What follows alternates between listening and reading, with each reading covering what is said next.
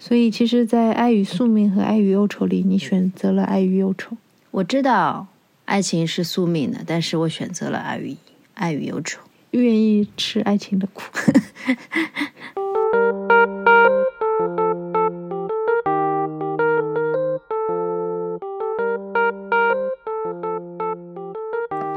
大家好，欢迎来到八万七千问，我是水水，我是明明。嗯，这一次取了一个非常文艺的名字，《爱与宿命》和《爱与忧愁》。想必大家也猜到了，我们要聊的是爱情。呃，上一次的节目，水姐提到了八字的八字可以看点什么，其实就是七财子禄寿嘛。她说，那我们聊这一期说什么的时候，我就跟水姐说，那不如我们就。先从七聊起，七其实就是感情啊。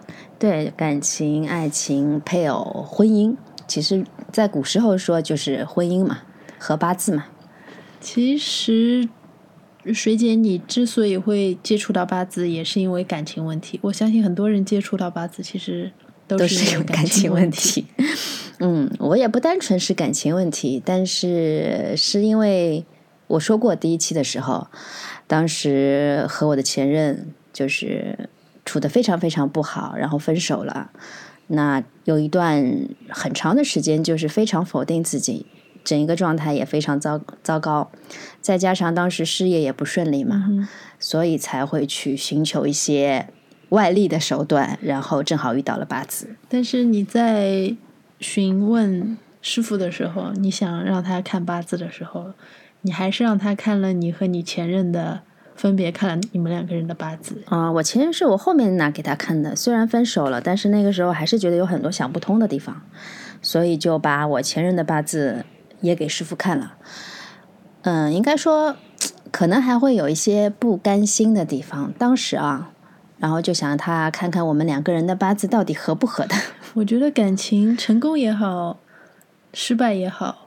嗯，有的时候想要借助这种星盘啊、八字啊，去论证一下自己和对方到底合不合适，我觉得这是一个很常见的心态，是吗？我当时是觉得就是自己出不来嘛，然后也不想跟朋友讲，就想找一些陌生的手段去，可能倾诉一下也好，解决一下你当下的疑问也好。其实我也没有抱什么希望。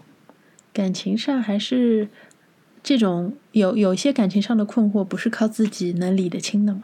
嗯，当时我是因为一向都是觉得自己是可以消化、可以理清的嘛，但因为遇到了这样一个状态的时候，就非常的，嗯，也不是不知所措吧，就反正我当时找师傅的时候，就有点死马当活马医的那种感觉。所以你还是希望师傅给你们的建议是可以让你。有希望复合吗？还是嗯，也不是有希望复合，就是为什么这段感感情会让自己变得这么糟糕？难道我们的八字里面就是真的没有一点合适的地方吗？就这种。所以师傅是怎么说的吗？你们俩的感情？师傅看了以后，师傅其实我当时没有告诉师傅我们分手了啊。嗯，我就是还是蛮坏的哈，每次都是有一种要测试师傅的那种本领的那种心态在。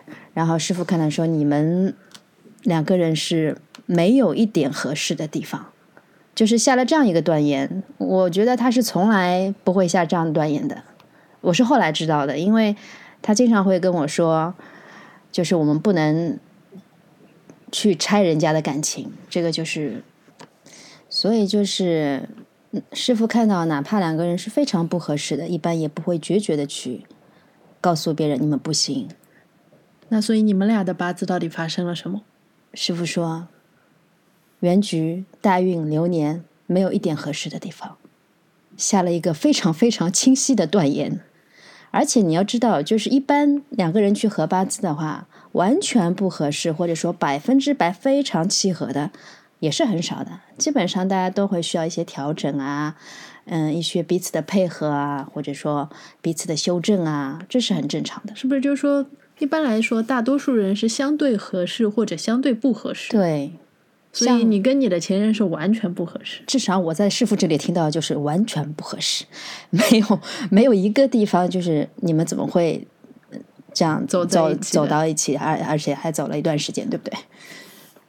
嗯，你刚才说的是原局、大大运运和流年，对，所以呃，八字里看感情是要看这三个方面。对，跟看八字一样，只是合八字的时候它比更加复杂，因为有两个人的八字嘛，嗯，需要再去看展开一些。讲讲的。嗯，就简单讲讲嘛，就看原局，其实就是看你们两个性格合不合适，最简单的讲法，对吧？因为原局里可以看到性格，还有你们的状态。然后看大运的话，其实看一个走向，就比如说我在一个事业运里，而且我在上升期，如果对方在一个不是很好的运，而且是在走下坡的话，那一个上扬的状态，一个下降的状态，那这两个人肯定是很难匹配的。嗯哼，嗯，这个可以理解哈。嗯嗯然后比如说再说到流年，流年的话，我如果明年有一个配偶运，但是我在谈的这个对象对他他没有，他没有这个运，那很有可能你们也不是最适合的。哦，对，会会从这几个方面去分析。当然，我讲的非常非常简单，真的看的时候会有很多很多的细节要看。所以师傅是看到了你那一年会有正缘，但是比如说你的这个前任，他的流年里边并没有这个配偶运，可以这样理嗯，解。就就就类似这样理解吧。可能当时也是我是一个上扬的状态，然后他是一个下下降的状态，然后呢，就是他又是我很难去控制的，不是控制，就是我很难去把握他的状态，然后他又是一个，嗯。这个其实不太方便讲。总而言之，就是你们可以理解为性格是非常的不合适的两个人，也不是互补，也不是呃接近，就是 八字里不是有金木水火土吗？嗯。那是不是就说，比如说像是金命，可能和水命就会比较适合？就如果大的方向来说的话，嗯，单拿这个日柱上的这个字来讲的话，比如说金生水可能是比较合适的，嗯嗯。嗯，比如说水火既济可能是比较合适的，但这是一个非常非常大的方向，就里面有非常多的细节需要去推敲，而不是光从一个你属什么，他属什么，然后你们就一定相配来讲我。记得我小时候看过一本书叫《京华烟云》，林语堂的，它里边有一段关于婚配的，嗯，因为古人，呃，婚配之前都是要看八字的嘛，对，合八字嘛，合八字嘛。嗯我记得很清楚，它里边有一段，他们家大小姐叫杨木兰，然后呃第二个女儿叫莫愁。嗯木兰她虽然自己心里喜欢了另外一个男生，但是呢，她还是听从家里的话，去嫁给了她青梅竹马的呃一个世家子弟，嗯叫孙亚。嗯这个当中就有一段是说，好像木兰的八字跟这个孙亚的八字是比较合的，嗯然后她妹妹莫愁的这个八字和木兰喜欢的那个男生是比较合的。那但是呢，它当中有一段蛮有意思的是说，其实他们两对如果换一换，就是木兰如果嫁给她喜欢的这个男生，也是一对佳偶。嗯只不过说呢，那个男生他性格比较冲，比较聪明，比较张扬。木兰也是那种比较聪明、比较张扬的。两个人在一起虽然也是佳偶，但是他可能就会不会去拉住那个男生。就是他冲动的时候，对他冲动的时候，他们可能两人会一起冲动，因为整一个故事大背景是在一个非常动荡的年代嘛，嗯清末明初，然后后来又有各种纷乱战争。那正因为木兰听了家里的话，然后嫁给了她青梅竹马的这个丈夫，她的丈夫的性格是比较温和的，是比较也不叫随波逐流吧，就反正是比较温润的性格，反而是像木兰这种比较聪明、比较跳脱、比较敢闯的性格，是可以去去推她丈夫一把的。所以呢，虽然说木兰没有呃嫁给所谓的爱情哈，但是他们还是过了非常幸福的一生。嗯，其实这这样看来，就是这里面讲的就是这两个人是比较互补的，所以才比较合适。就首先他们八字肯定是很合的。嗯嗯我刚才快速查了一下啊，这书里说木兰是金命，然后她的丈夫孙孙亚是水命，就是你刚才说的金生水嘛。嗯嗯她说金入于水，则金光闪灼。然后她的妹妹莫愁说是土命。那木兰喜欢的那个男生叫利夫，利夫是木命。土命他说是沉稳安静、圆通富足。这些呢，如果说说莫愁这个命啊，跟孙亚的水命就不相配。他说土若与水混合起来，结果只是软稀泥，这种婚配没有什么好处，反而是利夫的木命，而且他是木里的上品，说土养木，木就滋长繁荣。他书里这一段还这么写啊，他说人有五种命型，就用金木水火土来代表。男女婚配就是这种命型配合的学问。命型如果配得好，可以彼此相辅、彼此相成。有的两种命型，即使不是两者相克，渐渐也趋于两者相仿。他说，男女近亲再加上同样命型结婚是应当禁止的。嗯，他这边其实讲的还是比较简单，就是他在讲的是我上一期提到的，他在讲的是。日主的这一个字，就是你属什么命，嗯嗯，就讲的非常大，嗯，没有没有，就是考虑到细节啊或者怎么样。但是呢，就是这个也是单纯的，其实讲了一个问题，就是五行是有喜忌的，喜欢的喜，忌讳的忌，哦，所以他就比如说土是不喜欢水的，土大大概率上是不喜欢水的，你水多了，它就是会和稀泥，那就会让这场婚姻变得非常的浑浊。可以这么理解，那比如说水火既济，我前面提到的，其实水是克火的，但是如果是一个大丙火加上一个大壬水，它们都是非常阳性的东西，然后它们的比例如果又是非常的对，然后下面的细节又是喜忌什么用神都是很对的话，那这样的一个情况反而水火在一起是非常好的一个搭配，所以不光是看相生相克。本来相克的东西，它可能也会变成一个好的流通。这里面就是会有非常多的细节要去考虑，还有你出生的年月，对吧？加上喜忌，加上其他的一些东西，才能去完整的去说你们这两个人的八字到底是合不合的，而不是这单纯的一个五行的喜忌。所以听你这么讲下来，古代古代人他们在婚配之前看八字还是有些道理的。当然，他把感情首先弱化了，嗯，但是他会先去预判一下你们两个适不适合长久的相处。其实这是一种顺其自然。对对对对对对对，顺其自然。因为我们东方。的宇宙观也好，哲学观也好，它强调的是天人合一。所谓天人合一，就是你跟自然之间的所有的一切，都是都是需要互动的，对，都是需要互动的。就这些冥冥中都已经存在在你周围的环境里，或者说你们两个人的八字的环境里的东西，就是一个，我觉得现在来看就是一个很自然的东西。对这些本身，它天然就包含了我们现在说的，比如说原生家庭啊，嗯，对，你的性格啊，你将来的运势啊，就你刚才说的命局啊那些。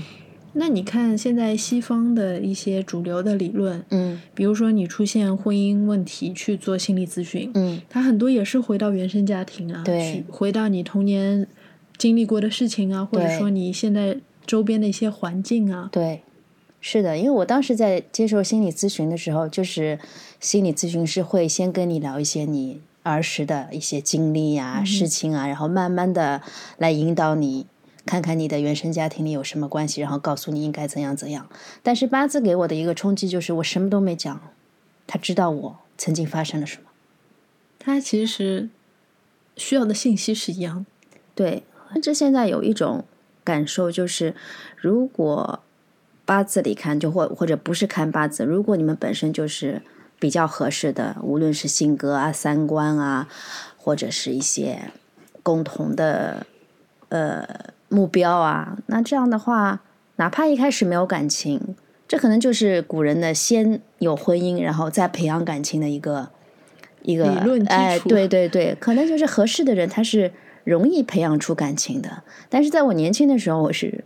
没有办法接受这一点的。哎，那我想也好奇啊，在师傅告诉你说你跟你前任两个人的八字完全不合，南辕北辙之后，你是什么心情啊？就是你还非常纠结吗？你你当时还对他有很深的感情？其实不是，其实我一直知道我们非常的不合适，从开始交往一两个月的时候就知道，就大家哪怕很冲动的进入一段感情，哪怕那个时候就是感情脑，那个爱情脑，但是我觉得。所有人其实，在感情里，他是知道的，你们两个人到底合不合适，只是你不愿意，不愿意认。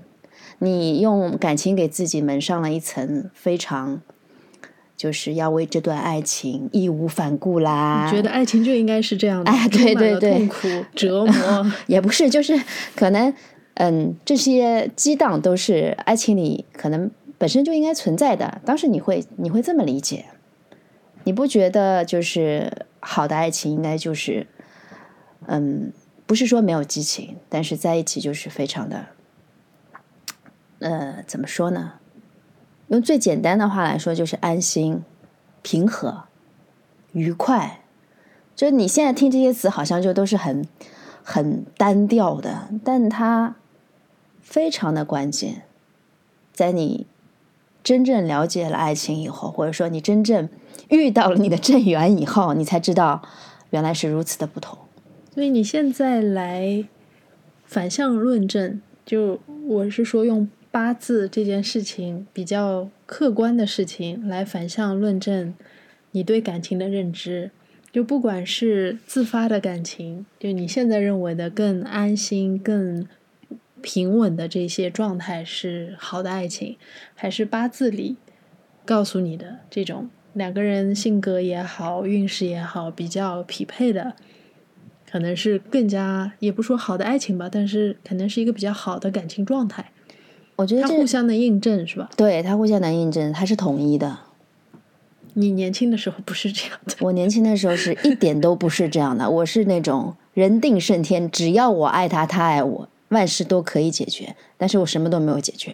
还有吃尽爱情的苦，就很蠢嘛？也不能这么说啦。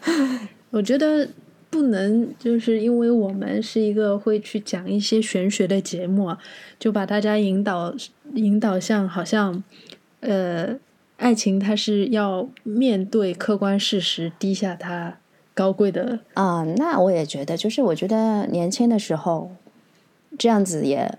没有，没有，就是什么可以后悔的，甚至你会觉得没有这些体验的话，你也不会有今天的这些感悟，并不是说单纯八字给了你这些感悟，命理学给了你这些感悟，爱情跟其他的事情都不一样。就比如说财运啊，或者事业运啊，他如果告诉你这里有一个东西需要避险避掉，就比如说你不要做股票，你今年做股票肯定会输的，那我肯定会听的。但是爱情跟这些东西都不一样。那你明明知道你跟这个人没有未来，你们在一起可能只会造成彼此的伤害，你还是要一头扎进去吗？对啊，而且我知道就是可能会造成伤害，我不是就可以去事先规避掉一些东西吧？那我们在这边说的八字的不合是那种你连规避都没有用，就好像你跟你前任，嗯，如果你提前知道你们俩不合。你你现在回忆起你们之前相处的这些点点滴滴，你觉得有哪一些是可以规避掉的吗？好像也很难。对啊，但是你不走，你怎么知道呢？八字已经告诉你了，就就在你看起来感情上的这些苦和这些弯路是一定要自己去走，一定要去体验的嘛？对，我是这么认为的。假设啊，嗯，我们用一种理想的状态，你听这个。呃，父母之命，媒妁之言。你因为看了八字，或者很多理智的声音告诉你你们俩不合适，你听话了，嗯，你是不是就人生当中这些不必要吃的苦就不用吃？嗯，你的整一个人的状态啊、性格啊各方面啊，可能就不会有这么一个大起大落的经历。那可能这就不是我了，这也不是我的性格。你的性格是不是就导致你一定会去经历这些痛苦？我觉得可能是，就哪怕我现在知道我性格里面有哪些弱点，我也知道，比如说这个人的八字，我也会看了嘛。比如说我看出来他跟我是不合适的，嗯哼，但我可能还是会，如果我当时已经起心动念了，已经已经喜欢他了，已经喜欢他了，我还是会义无反顾。对。但是唯一不同的是，可能我会在结束的时候，对果断一些，不要再去质疑，对觉得是不是我哪里做的不好，对，该放下的时候就及时放下。那如果说像你这样的性格的人，我觉得这这真的是每个人性格不一样。有些人可能就是很听劝的，嗯他相信的东西他就说不合适，他就不开始，就不去投入感情。嗯，这样的人一定也是有的，对，对吧？嗯那比如说像你这样性格的人，其实感觉你在感情里是不太会想到要去看八字的，就真的要走到走投无路的时候，可能才会去对借助外力。对。但我现在自己其实已经学了八字了嘛。照理说，我原本以为我是会，就是如果八字上表现出来你们各方面都是不合适的，那你应该止步于此，非常理性的、嗯相信命中注定是这么一回事情。但我觉得，我今天才发现，我还是对我还是会在感情这一部分，我好像初心没有改变。还是会该投入的就投入。对，在其他部分我可能都会听劝呢，就是听八字的客观的一些东西，但是好像感情这部分我没有办法说服我自己说，我在最初的时候就审视一下两个人的八字，然后发现我们是不合适的，我就戛然而止，就不走了。那其实你刚开始的时候投入的感情也没有那么浓烈，也不行吗？还是说其实，这个是不是我能控制的呀？嗯，因为你开始的喜欢是荷尔蒙的冲动加上很多，对吧？那还不如开始的时候不知道合不合适，对呀、就开始的时候不要去搞这些有的没的，对呀、该投入就投入，对呀、这不就是我一贯的观点嘛。对呀、之前的观点是这样的，对啊，所以其实，在爱与宿命和爱与忧愁里，你选择了爱与忧愁。我知道爱情是宿命的，但是我选择了爱与爱与忧愁，愿意吃爱情的苦，愿意撞这个南墙，因为我觉得爱情是纯粹的，它和婚姻不一样。婚姻可能是一个，其实我觉得婚姻更多的是契约关系，就是你们是合作关系。这样也蛮说得通的。嗯就是八字合的是这个合作关系，嗯，对，而不是合的你。我不懂啊，我不知道嗯八字里能不能看出感情的深浅浓厚。他应该看的就只是两个人能不能嗯适不适合长久生活在一起吧，对，会不会彼此注意？对性格互互补嘛，或者说性格合适嘛，能不能给对方帮助？就像你说的，注意能不能共同成长这些。但是我觉得爱情本身，对，因为它它还是一个大数据的算法嘛，对吧？嗯讲到底，如果从方法上去说的话，所以这个是我觉得爱情没有办法在这个算法里面的。嗯，是我的观点，可能也是因为我现在还没有学到很深的地方，我仍仍然保持这样的一个观点。另外就是可能跟性格有关系的。八字嗯不是可以看得出一个人的性格的吗？对啊，如果这个人的性格，比如说像你这种性格，我的性格是有桀骜不驯的，很比较相对来说比较叛逆，对比较骄傲告诉你该走哪条路，你不一定会照着走的那种。但是我学了八字以后，就是其他的东西，呃如果是一个正确解读的师傅，或者说我自己能够正确看出来的部分，我是会注意，或者我是会避免，或者说我不会像以前一样，就经常选错啊，那么盲目啊。但是只有爱情这个这一块东西，我觉得它跟所有的东西都不一样，它不应该参与任何的算法。而且七彩子禄寿嘛，我觉得可能古时候去算这一个东西，更多的就像我们说的是算的婚姻。合作关系，对，就现在可能大家也会说，有很多年轻人也会看星盘啊，那可能有些人也会说，哎呀，看一下我们八字是不是？就我我会看到很多年轻人去求复合，用星盘，用这些手段去求复合，嗯，就不甘心嘛。对我当时在中间阶段也有过这样的阶段，就是我们也分分分合合好几次，我也会想说我们还有没有用有没有机会复合之类的，也会去去做这样的傻事情。能复合的通常是缘分未尽，就不是缘分未尽，就是互相感情都还在，但感情在并不代表适合还是继续走下去那种。嗯。因为是这样啊，我可以这样理解你的这种状态，就是并不是分开了两个人一定是在八字层面说是完全不适合的，因为你也说了，大多数人没有不存在什么特别适合或者特别不适合，嗯。都是需要磨合的。嗯。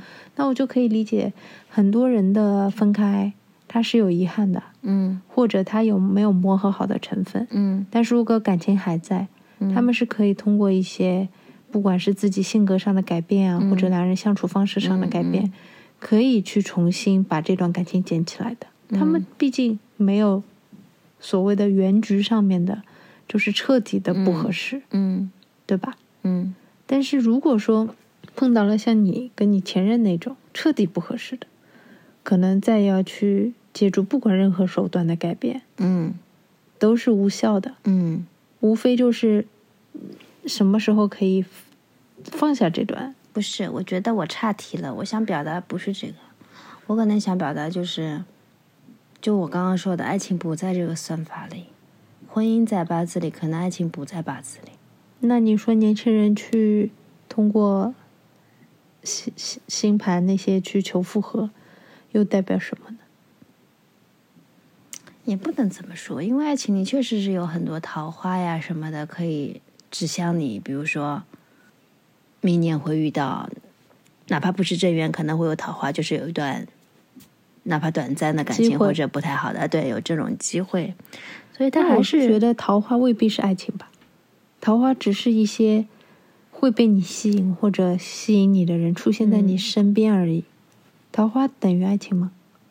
不不一定等于爱情，是吧？嗯，也可以等于爱情，也可以不等于爱情。只是中间产生爱情的概率大一些嘛。对，你们就是比如说这段时间你，特别是桃花体质，你可能会因为很多机缘碰到更多性格上你合适的人，在这些人当中遇到你喜欢的人的概率不是变大一点吗？嗯，这样说是不是比较嗯合理？是。我觉得吧，我可能是学命理，我的内心深处，是我知了天命以后，我还是想要超脱它，所以我会觉得爱情不在这个算法里，对，这是应该在两套理这个算法论，里面。对就是他能算到不能算到是他的事，对你被算到之后接受不接受是你的事。对对对，可能我不接受爱情在这套算法里，我只接受婚姻在这套算法里。我也不反对，因为他八字不合，并不代表你们两个不会产生爱情，对只是代表你们两个可能不能长期相处，对对吧？对所以没有任何一个八字是告诉你你们两个不会产生爱情，对就爱情不是他都说是盲目的吗？对，我说的，我们说的爱情当然是就是我们认可的，它是爱情啊。因为有很多，我甚至觉得我现在，呃，回想过去的话，有很多的所谓的我自己认为的爱情，在今天看来，它并不是爱情，那他它只是自己给自己渲染的一种戏剧效果，一种你想要去获得情绪上的对一些价值啊，价值啊、满足啊，或者说嗯体验啊，就这些东西，就是你可能在那个阶段需要这些上上下下起伏的部分。这也很正常。随着嗯年纪的增长，就经历的事情变变化，你对爱情的定义，或者说你对感情的定义，肯定是会变化的嘛。嗯年轻时候十几岁、二十几岁想要的两个人相处的感觉，和现在年纪大了想要的更舒适、更稳定、更适合相处的，它不是同一个事情。但是我觉得，就是爱情本身，我用我现在正缘的这套感受，跟我初恋时我对对方产生的那种感受，我觉得是接近的。但是当中有很很多段感情，可能都不是这种感觉。你理解我讲的这个意思吗？就是你想说，你当中那些都不一定是爱情。现在回忆起来，对。但是我正缘和我初恋那两段，对。现在想起来是真的爱，对，是接近的那种感受。嗯。只不过初恋是因为你你你还不懂不懂相处之道，也不懂很多，就是要怎么样为他人多考虑啊，或者。自己还比较稚嫩，但是你的你的起心动念啊，你的这种冲动啊，你的这种感受啊，这些是接近的。嗯，这也是一个人怎么样去真的认识到真正的爱和一些日常的情绪满足，或者说是一些需求满足的，这很正常，因为人的认知会变嘛，人会成长成熟。所以我们聊了这么多，其实真正想表达的就是。当你遇到爱情的时候，你也不要过于犹豫，就可能会现在有很多人会在开始这一步之前就考虑非常非常多的各种条件啦，甚至说年轻人还会去合合星盘啦，看看星座啊合不合适之类的。我觉得在你有有感觉起心动念的这一刻，你就投入吧，勇敢投入吧，你就是。在爱情里还是需要那种一腔孤勇的状态的，我觉得就是在你进入这个这段感情之前。但当你如果遇到了在感情里，就是你们谈谈谈了一段时间以后，你遇到了非常大的困惑，甚至是你真的觉得自己不能够解决，甚至你们两个人在一起磨合了无数次，也都无法去打破的一个状态的时候。也不要一定执迷于此。就那个时候的话，你不妨借助一下外力，无论什么手段，只要你觉得自己能够得到答案也好，能够去帮助你打破这种状态的也好。其实讲的简单一点，就是六个字：拿得起，放得下。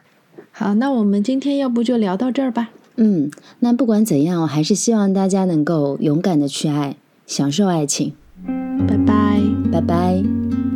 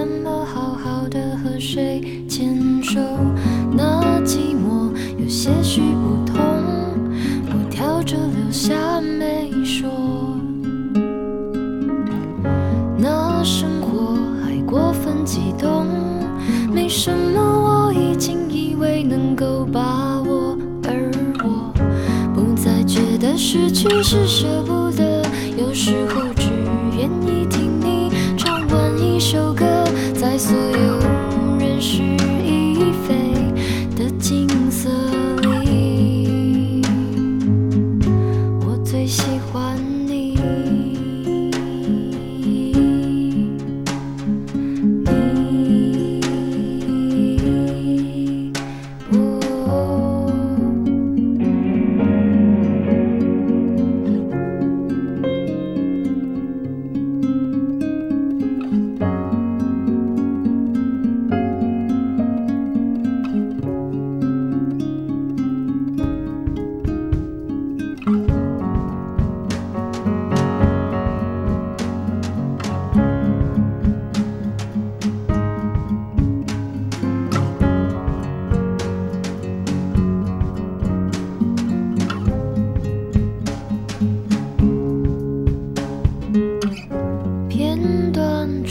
有些散落有些深刻的错就